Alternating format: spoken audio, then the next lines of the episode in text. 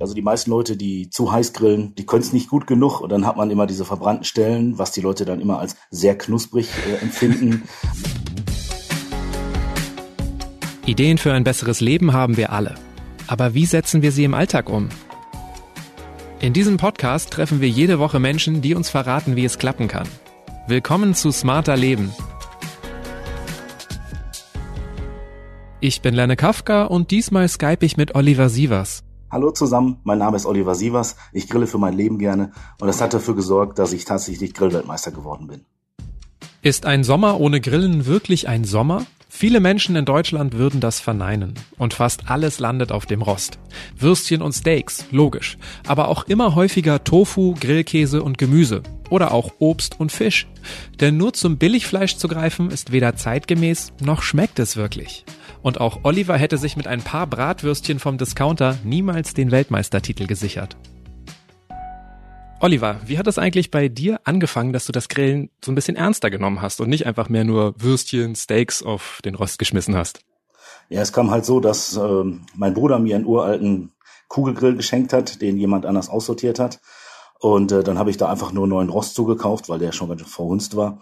Dann habe ich da meine ersten Versuche drauf gestartet. Natürlich ist alles am Anfang erstmal ein bisschen verbrannt, weil ich keine Ahnung hatte, wie man mit einem Grill mit Deckel arbeitet. Aber wenn man dann erstmal kapiert hat, wie coole Sachen man damit machen kann, hat es auf einmal riesen Spaß mitgemacht und ja, von da ab ging es dann quasi bergauf. Du bist ja kein gelernter Koch. Hast du dir dann alles selber beigebracht? Ja, stimmt. Ich bin Tischler und nicht Koch oder sowas in der Richtung. Ich habe alles aus Hobby gemacht, einfach aus Leidenschaft zum Kochen und dann hinterher halt zum Grillen. Ja, hat einfach super funktioniert. Muss man denn auch gut kochen können, wenn man gut grillen will? Ja, das gut Kochen sorgt halt dafür, dass man auf dem Grill neue Ideen umsetzen kann und nicht das, was man nur bei anderen sieht. Ich habe es halt versucht, die Sachen, die ich vom Kochen gelernt habe oder die Sachen, die ich beim Kochen besonders gut kann, einfach auf den Grill umzusetzen. Wie lange hat es denn gedauert, bis du richtig gut am Grill geworden bist? Ja, es ging tatsächlich wohl relativ schnell, denn 2012 habe ich, wie gesagt, mein Kugelgrill bekommen und 2014 sind wir schon deutsche Amateurmeister geworden aus dem Stand raus. Das war ganz cool und ging eigentlich wohl relativ fix. Aber da hast du auch schon mit bisschen Talent angefangen, oder? Glaubst du, jeder kann so schnell so gut werden? Talent ist vielleicht von Vorteil, ja. du hast es schon erwähnt, du bist Grillweltmeister geworden vor drei Jahren. Was muss man denn dafür leisten? Mit welchem Gericht hast du dir den Titel gesichert? Ja, also bei der Grillweltmeisterschaft muss man neun verschiedene Gänge in zwei Tagen grillen. Da sind Sachen bei wie Hähnchen mit Beilage, Fisch mit Beilage, allerdings auch original amerikanisches Barbecue wie Rippchen, Pulled Pork oder Brisket. Und die zwei glaube ich, die zwei wichtigsten Sachen, die man hinkriegen muss, ist das Brisket und die Rippchen. Wenn man die hinkriegt, dann ist man schon relativ weit vorne. Man darf natürlich nichts quasi verhunzen. Alles, was man nicht gut macht, sorgt dafür, dass man bei den anderen Sachen besonders gut sein muss. Also im besten Falle eine konstante, gute Leistung. Ja, über zwei Tage, über verschiedene Gerichte. Weltmeistertitel kennt man ja eigentlich eher so aus dem Sport. Trainiert ihr dann auch? Ja, wir haben natürlich am Anfang eine ganze Zeit lang immer auch trainiert. Mittlerweile machen wir das nicht mehr, weil wir so im Barbecue-Geschäft sind, dass wir da kaum noch Zeit zu haben, sich mit fünf Leuten zu treffen. Ein Team quasi ist echt schwer. Jetzt treffen wir uns nur noch zu den Meisterschaften, machen das da, was wir machen wollen und dann klappt es meistens. Genau, ihr habt den Titel im Team geholt, ne? Ja, genau, das ist immer eine Teammeisterschaft. Hast du denn eigentlich jetzt, wo du quasi echter Grillprofi bist, hast du überhaupt noch Lust, abends auch mit Freunden zu grillen oder ist es jetzt eigentlich nur noch dein Job? Na, Grillen ist tatsächlich immer noch meine Leidenschaft, auch wenn ich es beruflich jetzt mache. Aber trotzdem macht es immer noch sehr viel Spaß zu grillen, mit Freunden zusammenzusitzen, mit der Familie. Das ist eh das Beste daran.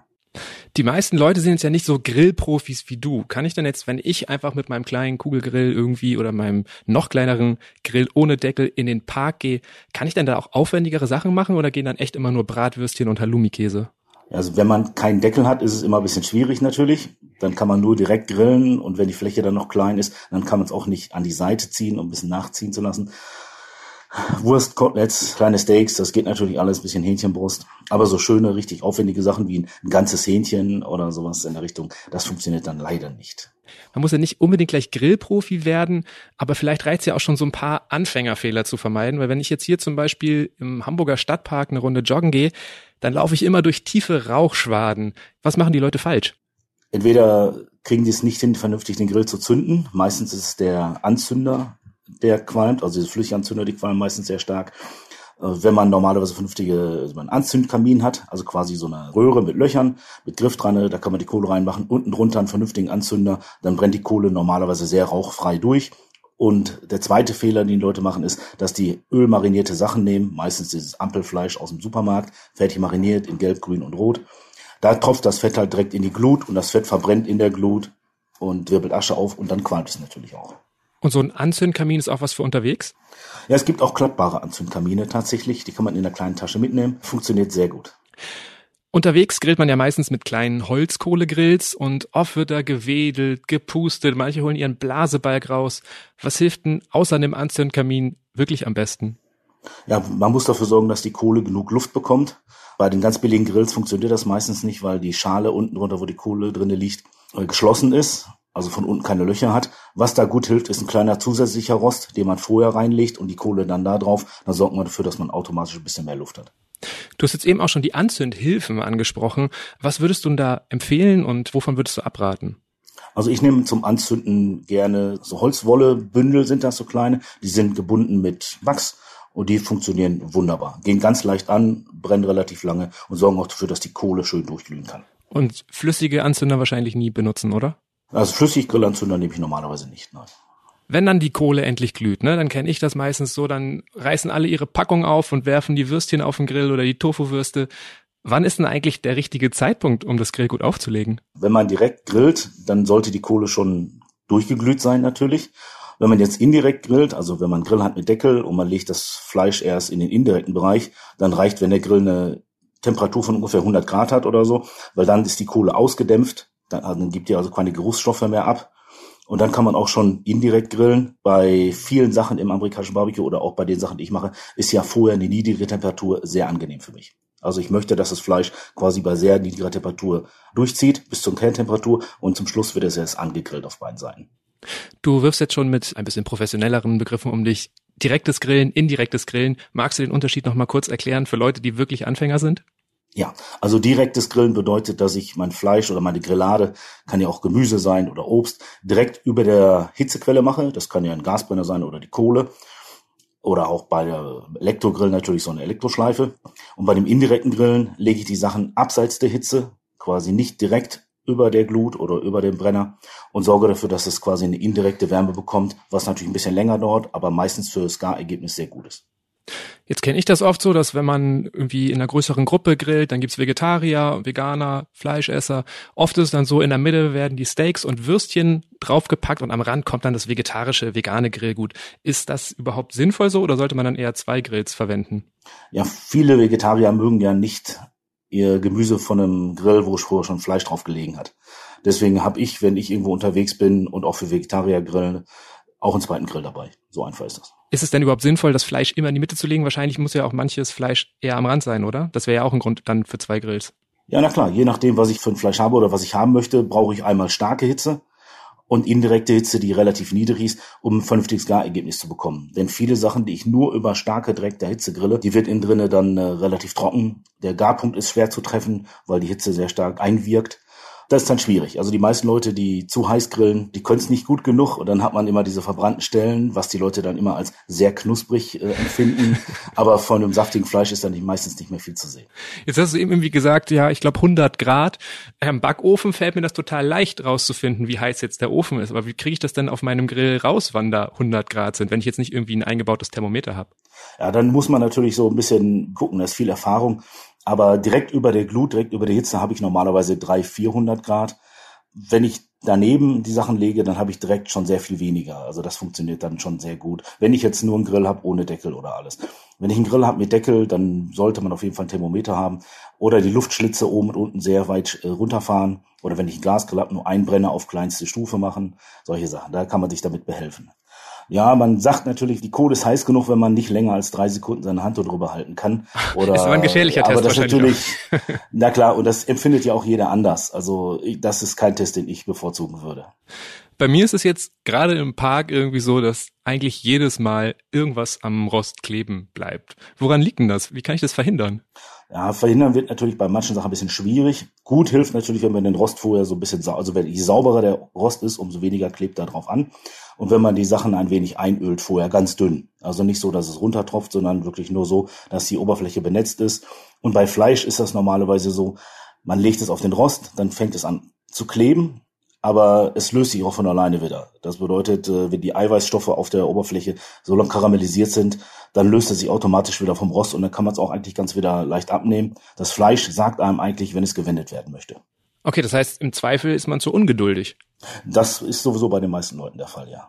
Jetzt reden wir die meiste Zeit gerade schon über den Holzkohlegrill, der ja auch immer noch der beliebteste Grill in Deutschland ist. Aber mittlerweile nutzen auch immer mehr Leute Gas- oder Elektrogrills. Welche Art von Grill benutzt du denn eigentlich für deine Gerichte? Also ich benutze am allerliebsten einen Kohlegrill, weil das für mich halt auch den meisten Charme hat. Man macht Kohle an, man wartet, bis alles fertig ist, kann schon mal in Ruhe ein Bierchen trinken, alles schön. Aber ein Gasgrill funktioniert natürlich auch perfekt. Das ist halt wie ein Herd. Man macht an und zehn Minuten später kann man grillen. Ist sehr leicht zu steuern, auch für Anfänger. Und wer jetzt keine besondere Affinität hat, um Kohle anzuzünden, für den ist so ein Gasgrill natürlich ganz einwandfrei zu benutzen. Ich habe selber auch welche. Ein Elektrogrill sollte schon über eine gewisse Leistung verfügen, sonst macht er einfach keinen Spaß. Bei Elektrogrills wird ja gern kritisiert, dass dann das typische Grillaroma fehlt. Siehst du das auch so?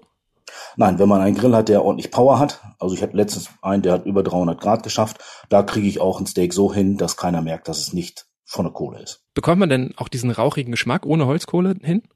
Ja, das funktioniert einwandfrei. Das, was die meisten Leute als den Kohlegeschmack erkennen, ist die Asche, die auf dem Grillgut liegt, wenn nämlich das Bier oder das Fett da reingetropft ist, wird die Leute nicht benutzen. Wie groß muss denn eigentlich so ein Grill sein? Also meistens ist es ja so, man ist irgendwie mit vier bis sechs Leuten oder so zusammen. Wie, wie groß sollte der sein? Weil es gibt ja wirklich so vom kleinen Grill bis zu riesigen Apparaten. Was würdest du empfehlen? Ja, also je größer der Grill, umso besser ist es eigentlich. Umso mehr kann ich steuern, umso mehr kann ich variieren. Ich kann auch wesentlich mehr drauflegen natürlich. Ein Grill kann nie zu groß sein, es kann nur zu wenig drauf liegen, sage ich immer. Du hast jetzt gesagt, du stehst auf Holzkohlegrills, Gas- und Elektrogrills gelten als umweltfreundlicher, weil nicht so viel CO2 freigesetzt wird und weniger schädliche Dämpfe entstehen. Worauf achtest du denn, um umweltschonend zu grillen? Ja, ich habe Kohle, die aus Kokosnüssen besteht, also aus Kokosnussschalen. Die äh, ist biozertifiziert sogar und das ist im Prinzip aus einem Abfallprodukt wird das ja hergestellt, denn die kommt aus Indien und da, wo die Kokosnüsse geschält werden, um das äh, Kokosmark daraus zu bekommen. Da liegen die Schalen einfach in der Gegend rum und vergammeln normalerweise. Und äh, jetzt ist da so ein soziales Projekt, die halt dafür sorgen, dass die Dörfer da ein bisschen Geld verdienen können. Die stellen dann also quasi so einen Reaktor hin, dann verglühen die die ganzen Kokosnussschalen, die werden dann hier hingeliefert und dann kann man da relativ umweltneutral natürlich damit grillen. Das heißt, es gibt auch schon gute Alternativen zur Holzkohle, zur klassischen. Ja, definitiv. Es gibt viele gute Sachen, die man nehmen kann. Bei der ganz billigen von der Tankstelle oder aus dem Baumarkt, da ist das natürlich nicht der Fall. Da kann auch gut Tropenholz dabei sein. Aber wenn man sich ein bisschen informiert und ein bisschen drauf guckt, was da drauf steht, dann bekommt man sehr gute Kohle, die man ruhigen Gewissens nehmen kann, die auch frei von Schadstoffen ist und auch frei von Tropenhölzern und äh, bedenkenlos zu nutzen ist. Klassischerweise wird ja auch immer viel mit Alufolie gegrillt oder auch mit Aluschalen. Gibt es denn da auch gute Alternativen zum Einwickeln oder als Schalenalternative? Ja, also in Alufolie einwickeln macht man ja heutzutage nicht mehr, denn saure oder salzige Speisen können ja die Alufolie auflösen. Ne? Das ist ja so. Und das heißt, man hat dieses Zeug dann halt im Essen, möchte man ja nicht mehr haben. Ich nehme statt Aluschalen Edelstahlschalen mit Löchern oder irgendwie sowas. Es gibt sowas extra, so Grillkörbe, so nennt sich das. Das funktioniert auch wunderbar. Die kann man hinter eine Spülmaschine schmeißen und alles ist gut. Natürlich wird es sich ja auch lohnen, beim Grill gut umzudenken. Aber für die meisten Menschen in Deutschland, würde ich sagen, gehören immer noch Steaks, Rippchen, Würstchen zu den Highlights. Da kann es dann ja aber wahrscheinlich nicht die beste Wahl sein, immer zur Billigware zu greifen. Worauf achtest du denn beim Fleischkauf? Ja, das Wichtigste beim Fleisch ist natürlich die Qualität. Nur so gut wie mein Steak vorher ist, kann es auch hinterher werden, sage ich immer. Das gilt natürlich auch für eine Wurst oder für einen Fisch oder sonst was. Ich achte darauf, dass es gute Haltungsmethoden sind. Aus Massentierhaltung kommt bei mir so gut wie nichts. Ich sorge dafür, dass es halt äh, vielleicht regional ist, wenn ich hier jemanden kenne, der eine gute Arbeit macht. Und dann muss man einfach mal sein Gewissen fragen, so ein Schweinefleisch, das nur 3,99 Euro pro Kilo kostet, da können die Haltungsmethoden halt nicht besonders sein. Das ist einfach so. Ne, gutes Fleisch in der guten Qualität braucht einfach länger, bis es quasi erzeugt worden ist, weil die Tiere länger leben. Die bekommen besonderes Futter, mit dem wird besser umgegangen, die haben auch mehr Platz. Und so ein Kotelett oder so ein Steak kann man auch bedenkenlos dann essen. Du hast es jetzt eben auch schon mal so erwähnt, ne? Ähm, wenn ich meine Freunde beobachte, kenne ich das auch so, die knallen das einfach auf den Rost drauf und dann warten sie, bis es braun oder fast schwarz wird. Wie findet man denn den Garpunkt am besten heraus? Also da geht natürlich auch entweder sehr viel über Erfahrung oder so eine Wurst, die ist halt nach fünf, sechs Minuten über der normalen Hitze normalerweise auch gut, vielleicht acht Minuten, je nachdem, was man für einen Grill hat. Ich benutze zum Messen der Kerntemperatur immer ein Thermometer. Ich kann das auch nicht anders machen, weil ich ja auf Meisterschaften grille. Und da muss man definitiv immer auf Punkt sein, ganz klar. Und das ist etwas, das mache ich zu Hause auch. So ein Thermometer, die kriegt man schon ab 15 Euro. Die sorgen dafür, dass man immer ein perfektes Ergebnis bekommt. Die Deutsche Gesellschaft für Ernährung empfiehlt maximal 300 bis 600 Gramm Fleisch pro Woche zu essen. Also sollten sich vielleicht auch nicht nur Vegetarier und Veganer darüber Gedanken machen, was man noch so auf den Grill schmeißen kann. Wie wird denn Gemüse am besten gegrillt? Also ich grille ja auch sehr gerne Gemüse, ganz klar. Das schmeckt super gut und ich mag auch nicht nur Fleisch essen. Und dann nimmt man sich ein schönes Gemüse, zum Beispiel grüner Spargel ist oder ist eins meiner Lieblingsgemüse vom Grill. Den braucht man nicht groß schälen. Den ölt man ein bisschen ein, Salz, Pfeffer drüber und dann ganz leicht über die Hitze rollen, zwei, drei Minuten, dann ist er außen ein bisschen braun, kann man den schon runternehmen. Was auch sehr gut funktioniert, sind zum Beispiel gefüllte Paprikaschoten oder Kartoffeln vom Grill. Das geht alles ganz easy bisschen zur Seite, nicht zu viel Aggressivwitze von unten und dann werden die schön weich, schön zart, richtig lecker, kann man schön würzen, tipptopp. Muss man irgendwie darauf achten, das auf eine bestimmte Art und Weise zu schneiden oder muss man es vorkochen? Das Problem ist natürlich, wenn die Sachen sehr klein geschnitten sind, dann fallen die halt durch den Rost. Deswegen, wenn man sich einen Gemüsespieß macht, macht große Stücke drauf, macht einen ganzen Champignon drauf, schneidet eine dicke Scheibe Zucchini ab, macht das da drauf und dann fällt das auch nicht so einfach vom Rost oder in den Rost rein, in die Glut rein und bleibt auch innen drinne schön knackig, während es außen schön gegart ist. Ich esse selber seit Jahren kein Fleisch mehr und muss ganz ehrlich sagen, die meisten Vegetarier sind beim Grillen auch nicht viel kreativer als Fleischesser. Also statt Steak oder Bratwurst gibt's dann Grillkäse oder Veggiewurst. Was würdest du sagen, was ist denn jetzt mal so ein wirklich kreatives, vegetarisches Grillgericht, was alle glücklich machen würde? Ich nehme dann einfach sehr gerne eine große Kartoffel, die schon vorgegart ist, die höhle ich dann aus, dann kommt da ein bisschen Gemüse rein, schöne Gewürze, Oliven, Feta-Käse oben drüber. Dann geht das für ein paar Minuten, äh, für 20 Minuten quasi indirekt in den Grill. Und dann ist das hinter der Käse schön geschmolzen. Man hat eine ganz tolle Variante, die auch wirklich ein komplettes Gericht ist und nicht nur eine Beilage. Denn für mich ist es ja wichtig, dass auch die Vegetarier, die da sind oder auch Veganer, dass sie was Vernünftiges zu essen kriegen, auch vom Grill. Das Weltmeister muss man auch das können. Ne? Und für die Veganer lässt du dann Feta weg? Ja, selbstverständlich, klar, klar. Ja, für die Veganer habe ich äh, dann auch immer eine extra Gusseisenpfanne, wo die Sachen dann hinter drinnen liegen, dass da bloß kein Kontakt mit irgendwas anderem ist. Okay. Egal jetzt ob bei Fleisch, Fisch oder Gemüse, wie macht man das denn jetzt eigentlich mit dem Würzen am besten? Immer erst nach dem Grillen verbrennen die Gewürze? Ja, das kommt drauf an, was man macht. Also man kann Sachen durchaus vorher würzen, ist ja bei den marinierten Sachen, die man so fertig kauft, sowieso immer der Fall. Das ist kein Problem, wenn man weiß, was man macht. Das Schwierigkeit ist immer nur dann, wenn man eine sehr hohe Temperatur hat. Dann verbrennen natürlich Gewürze relativ schnell. Aber es spricht nichts dagegen, Sachen vorher schon zu würzen. Ich würde das bei vielen Sachen auch vorher machen im Normalfall. Worauf kommt es denn für dich bei einer guten Marinade an? Ich halte mich häufig an das amerikanische Barbecue, da nimmt man sehr viele Trockengewürzmischungen, Rubs nennen sich die Dinger, also sprich nur trockene Gewürze, die dann halt auf das Fleisch oder auf das Gemüse kommen. Dann wartet man zwei, drei Minuten, dann zieht das durch die Feuchtigkeit im Fleisch oder im Gemüse an, fällt auch nicht wieder runter. dann grillt man das einfach so. Und dann hat man auch kein Problem, dass äh, Öl aus der Marinade quasi auf die Glut äh, fällt und dann anfängt zu rauchen. Und du musst es auch nicht stundenlang irgendwie einlegen, klingt so. Nein, nein, man kann das einlegen, fünf Minuten später kann man grillen. Du sprichst schon das Thema Öl an. Wenn du jetzt mal Öl verwendest, äh, welche Fette verwendest du denn dann? Ja, sehr gut geeignet sind so Sachen wie Rapsöl oder Erdnussöl. Weil die hitzebeständiger sind, oder? Ja, genau. Aber man, auch da darf man sich keine Illusion hingeben, denn hitzebeständig heißt ja nur bis vielleicht 180 oder 200 Grad. Und äh, wenn ich einen Grill sehr heiß habe, dann hat er halt 400 Grad oder 500 Grad. Da nützt mir selbst das beste Öl nichts. Man sollte darauf achten, dass es kein Öl ist, was besonders viele Feststoffe hat, wie zum Beispiel Olivenöle oder sowas, die sehr trübe sind. Die haben viele Feststoffe, die verbrennen sehr schnell. Aber jedes raffinierte Öl in einer guten Qualität äh, funktioniert normalerweise sehr gut. Aber wie gesagt, verbrennen tun die bei 400 Grad erstmal alle. Du bist nicht nur Grillweltmeister, du hast auch zwei Grillbücher veröffentlicht. Und eins davon heißt Männer am Grill. Ist so eine Geschlechtertrennung nicht irgendwie ein bisschen aus der Zeit gefallen? Ja, im Prinzip hast du natürlich recht. Wir haben es aber auch ironisch gesehen, das ist natürlich auch durchaus für Frauen geeignet. Man spielt ein bisschen mit dem Klischee da, weil halt äh, sehr viel Fleisch drin ist natürlich. Es kommt aber tatsächlich sehr gut an, auch bei Frauen. Die Leute mögen's. Äh, die Gerichte sind auch nicht schwer nachzumachen meistens ein bisschen imposanter, weil so ein fünf Kilo großes Stück Fleisch ja schon was Besonderes ist. Ja, und für mich wäre kein Hauptgericht dabei. Ne? Ich warte auf dein Frauenbuch. Ja, mein, äh, mein nächstes Buch ist, hat nichts mit Frauen zu tun, also äh, ist nicht Grillen für Frauen, aber soll sich auf jeden Fall in die etwas gesündere Richtung verschieben. Machen nicht auch irgendwie gerade wir Männer oft aus dem Grillen so eine unnötige Wissenschaft, also auch teilweise mit so zweifelhaften Tricks äh, wie ja immer das Grillgut mit Bier ablöschen und so? Also so kenne ich das zumindest, wenn ich in Runden im Park unterwegs bin. Ja, also erstmal ist man natürlich als Pitmaster, so heißt der Typ, der quasi grillt, natürlich schon eine besondere Figur. Man sorgt dafür, dass die Leute auf der Party oder bei dem Fest was Leckeres zu essen haben, dass die Familie quasi ordentlich gestärkt wird. Also muss man den auch schon, kann man den auch ruhig schon ein bisschen in den Vordergrund stellen und er muss seine Showbühne auch ruhig bekommen. Das sollte man ruhig schon machen. Aber Fleisch oder irgendwas anderes mit Bier ablöschen ist natürlich etwas, was man heutzutage eigentlich nicht mehr macht. Denn wie gesagt, das sorgt dafür, dass die Kohle ablöscht. Also es wird Asche aufgewirbelt, die habe ich dann hinter auf dem Grill gut. Außerdem bringe ich die Temperatur von dem Fleisch oder was auch immer ich gerade ablösche, stark runter und es sorgt dafür, dass ich halt noch länger brauche zum Grillen. Also wer das machen muss, der kann einfach nicht gut genug mit dem Grill umgehen. Grillen ist ja eigentlich auch was wunderbar Archaisches. Rein theoretisch reichen Feuer, irgendeine Art von Rost und irgendwas zu essen. Wie viel Profi-Equipment braucht man denn eigentlich wirklich? Also grundsätzlich braucht man erstmal kaum Profi-Equipment. Man sollte sich einen vernünftigen Grill mit Deckel holen, der nicht zu klein ist, ganz klar. Aber darauf kann man dann im Prinzip schon eigentlich fast alles machen. Das erste, was ich sage den Leuten, kauft euch einen Kernthermometer. Sagt, das sind 10, 15, 20 Euro, kriegt man sehr schöne. Da sorgt man dafür, dass das Ergebnis einfach viel besser wird von Anfang an. Und wenn man damit dafür sorgt, dass man ein Steak nicht versaut, dann hat sich ja schon gelohnt. Ne? So einfach ist das. Ansonsten ist noch schön eine Gusseisenpfanne, in der kann man bisschen schöne Sachen machen, auch kleinformatige Sachen kann man da schön drin machen.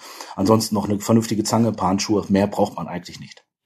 Nach so einem gemütlichen Grillabend ist mein Rost eigentlich immer eingesaut. Kann man dem irgendwie vorbeugen? Ja, vorbeugen kann man da schwer, ne, weil was auch immer man da drauf macht, das sorgt dafür, dass er halt hinterher versaut ist. Was sehr gut funktioniert nicht zum Saubermachen ist, dass man die Temperatur sehr stark erhöht in dem Grill. Wenn man Gasgrill hat, geht das einfach. Ansonsten die Kohle im Grill nochmal schön verteilen, die Asche ein bisschen runter machen und dann den Rost schön direkt da drauflegen, also auf niedrigste Stufe. Und dann verbrennt alles, was auf dem Grill ist, also auf alles an dem Rost. Pyrolyse nennt man das dann. Und dann kann man den danach eigentlich sehr leicht abbürsten oder sauber machen. Das funktioniert eigentlich sehr gut. Und dann ist es auch egal, ob man es noch am Abend macht oder erstmal schön ausschläft und am nächsten Morgen rangeht? Also ich würde den an dem Abend natürlich schon ausbrennen. Ne, das ist auch ganz schön. Das macht den Rauch dann noch mal ein bisschen schön. Da hat man noch mal ein bisschen für Wirbel gesorgt. Und dann kann man den am nächsten Tag dann auch erst sauber machen, weil alles, was da drauf ist, ist im Prinzip Asche und verbrannte Stoffe. Die kriegt man eigentlich ganz leicht runter. Dann sagen wir doch mal vielleicht zum Abschluss, warum schmeckt dir gegrilltes einfach am besten? Ja, gegrilltes schmeckt halt richtig gut, weil man äh, außen eine krosse Kruste bekommt. Man hat ein besonderes Erlebnis auch und das spielt einfach mit in der Qualität des Essens. Denn äh, es gibt ja so diese objektiven Sachen und die subjektiven Sachen. Objektiv ist, das Fleisch ist zart und saftig und schmeckt. Und subjektiv das heißt, ich habe ein cooles Erlebnis gehabt und deswegen schmeckt man es noch besser. So wie es der Wein im Urlaub auch immer besser schmeckt als zu Hause. Also das Drumherum schmeckt mit. Das Drumherum schmeckt einfach im Kopf mit, ganz genau. Ja, und apropos Wein, du sitzt ja vor einem riesigen Weinregal. Es muss ja nicht immer ein Bier sein zu gegrilltem. Welcher Wein könnte denn passen? Ja, das ist, äh, wenn man Gemüse hat, dann ist natürlich so ein etwas schwererer Weißwein, würde ich jetzt empfehlen, oder vielleicht ein leichter Rose. Aber wenn man Fleisch hat, ist Rotwein, der kann auch schon kräftig sein, weil man ja viel mit Gewürzen und vielleicht auch mit glasierten Soßen, also Soßen, die man aufs Fleisch glasiert, dazu hat und dann muss der schon Power haben, sonst bringt der nichts. Ne? Der kann ruhig Tannine haben, aus dem Barrik sein, der muss dann schon ein bisschen kräftig sein. Das war's mal wieder mit Smarter Leben. Noch mehr praktische Tipps und Rezepte verrät Oliver Sievers in seinem Buch Einfach genial grillen. Der Link steht wie immer in den Show Notes zu dieser Episode. Und wir verabschieden uns in eine kurze Sommerpause. Die nächste Smarter Leben Folge gibt es dann ab Samstag, dem 29. August. Dann wie immer auf spiegel.de und überall, wo es Podcasts gibt. Zum Beispiel bei Spotify oder Apple Podcasts. Bei Anregungen oder Themenvorschlägen einfach eine Mail schreiben an smarterleben.spiegel.de. Diesmal wurde ich unterstützt von Philipp Fackler und Yasemin Yüksel. Unsere Musik kommt von Audioboutique. Tschüss, bis Ende August.